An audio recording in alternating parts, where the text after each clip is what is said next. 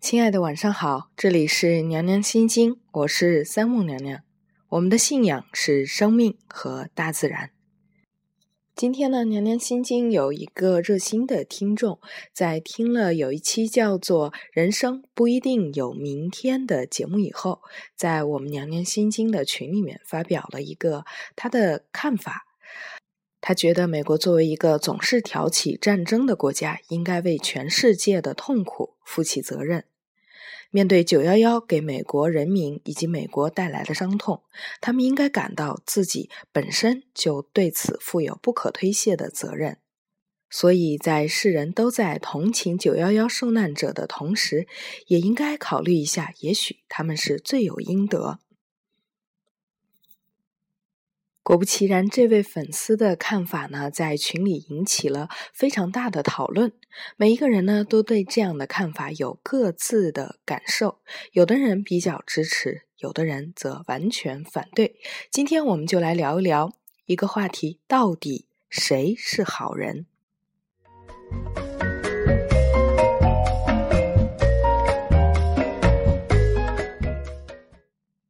前两天呢，有一个帖子。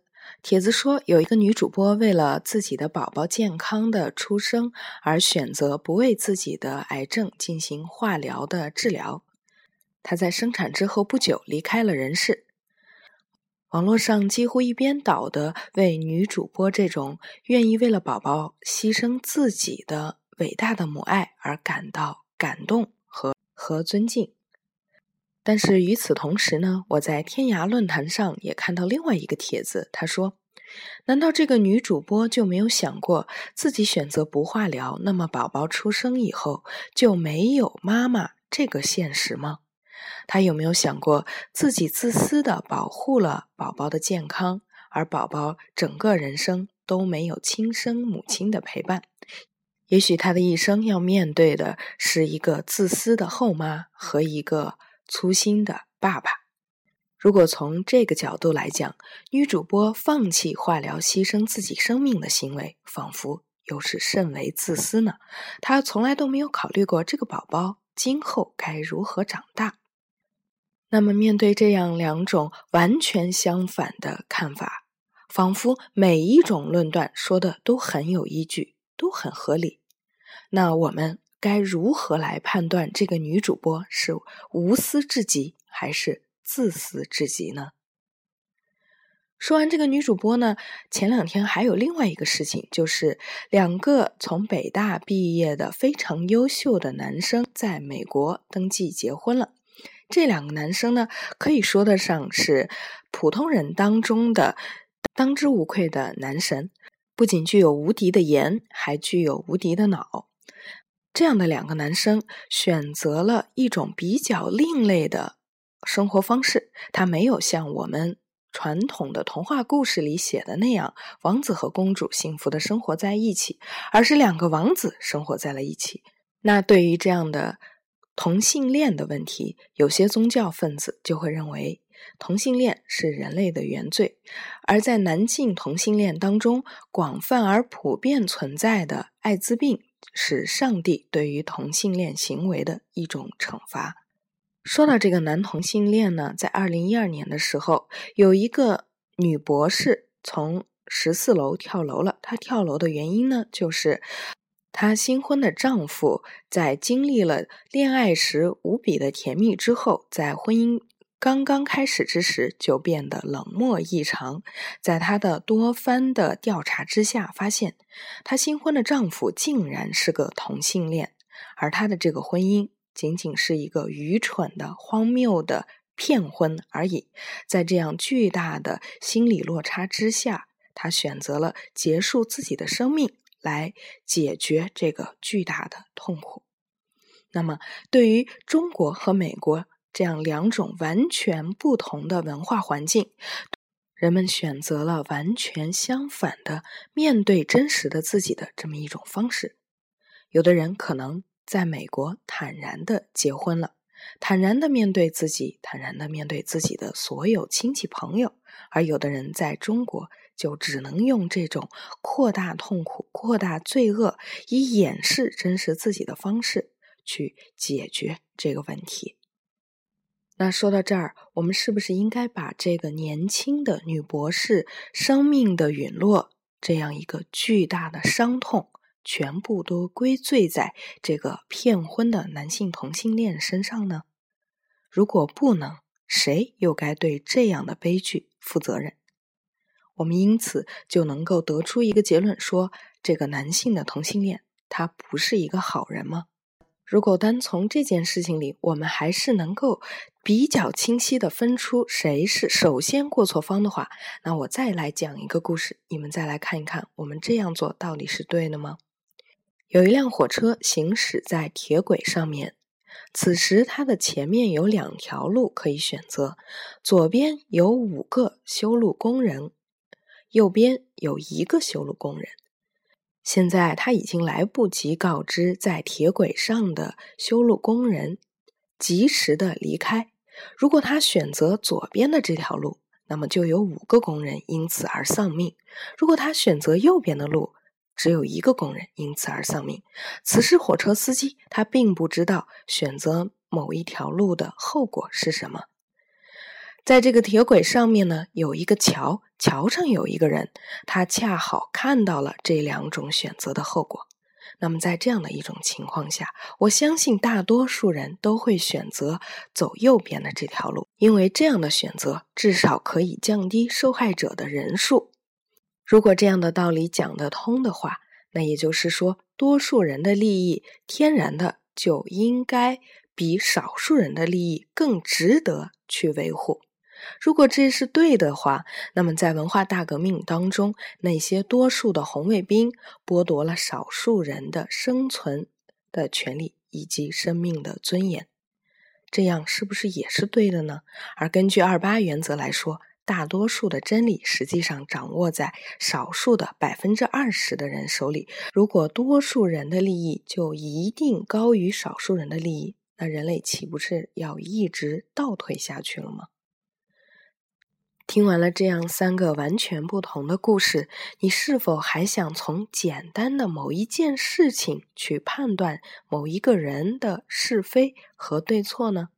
如果不能够判断得出来的话，我们该如何去看待现实的生活当中所遇到的各种各样不同的现象呢？说到这儿，娘娘跟大家分享一个来自微博的文章。他讲到看人看事的三重境界。首先，第一种境界呢，叫做黑白不分。这样的境界大多出现在涉世之初的年轻人身上。他们天真幼稚，看不清楚人，也看不懂事儿。对，对于他们来说，对自己好的人就是好人，用感情去驾驭自己的理智。第二重境界呢是黑白分明，这样的人经验丰富，心智相对比较成熟，见人呢会说人话，见鬼说鬼话。在他们的情感世界里，理智是足以控制感情的。第三重境界叫做事无黑白，其实黑白起于自己的内心。如果我心若白，天下皆白。这世界上没有本来就对立的两件事儿，又哪来的黑与白呢？这种人的理智和情感已经能够融为一体。娘娘想，放眼我们生活当中就在身边的活生生的人们，假如我认定他是纯粹的好人的时候，又不禁的看到了他自私的为自己谋利的一面。假如我认定他是一个坏人的时候，又一定会想起，当你对他好的时候，他也一定会给予你些许的感恩和回报。那他究竟是好人还是坏人呢？或者真相可能是世界上根本就没有任何一个东西是纯粹的，只具有某一种属性的，比如一个人。既没有百分之百的好人，也没有百分之百的坏人。我们都只是最平凡的而又复杂的人类而已。如果我们面对的激励是鼓励我们向善的，也许我们就会在好人的这一边偏向一些；如果我们面对的激励是作恶，对于我们更有利时，我们可能就不得不选择去作恶了。有的时候，可能是制度的扭曲和文化的不包容，以及价值取向的单一。造成我们不得不做一些伤害其他人的事情，在这样的情况下，对个人是好人还是坏人的这种纯粹的评价是不负责任，也是不成熟的。可能世界并没有我们想要的那么简单。今天的节目就是这样了，到底谁是好人呢？你怎么看待这个问题？欢迎你通过娘娘的官方微信或者是荔枝 FM 的消息和娘娘进行进一步的沟通。咱们下期节目再见。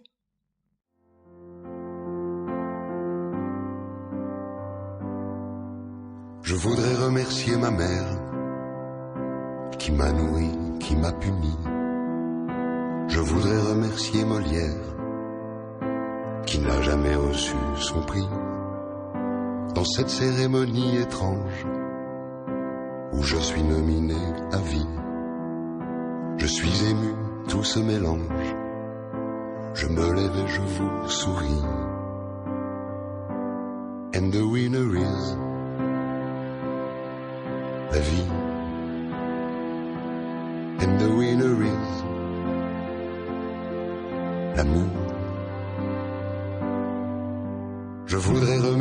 Mort pour faire preuve d'autant de patience, façon de conjurer le sort, d'avoir peur avec élégance. Je voudrais remercier l'ami qui sait mieux que moi qui je suis. Je l'embrasse et je lui dédie mes cuites mon enfance aussi. And the winner is la vie. And the winner is l'amour. Je voudrais remercier les femmes, et la mienne en particulier, tant de bonheur et quelques drames, mais je ne suis que leur moitié. Un clin d'œil à mes ennemis, qui me font la gueule aujourd'hui sans eux, je crois que je m'ennuie. Alors je vais leur dire merci. And the winner is la vie. And the winner is l'amour. Je porte la main sur le cœur et je vous salue encore une fois garde le sourire et mes larmes, je les garde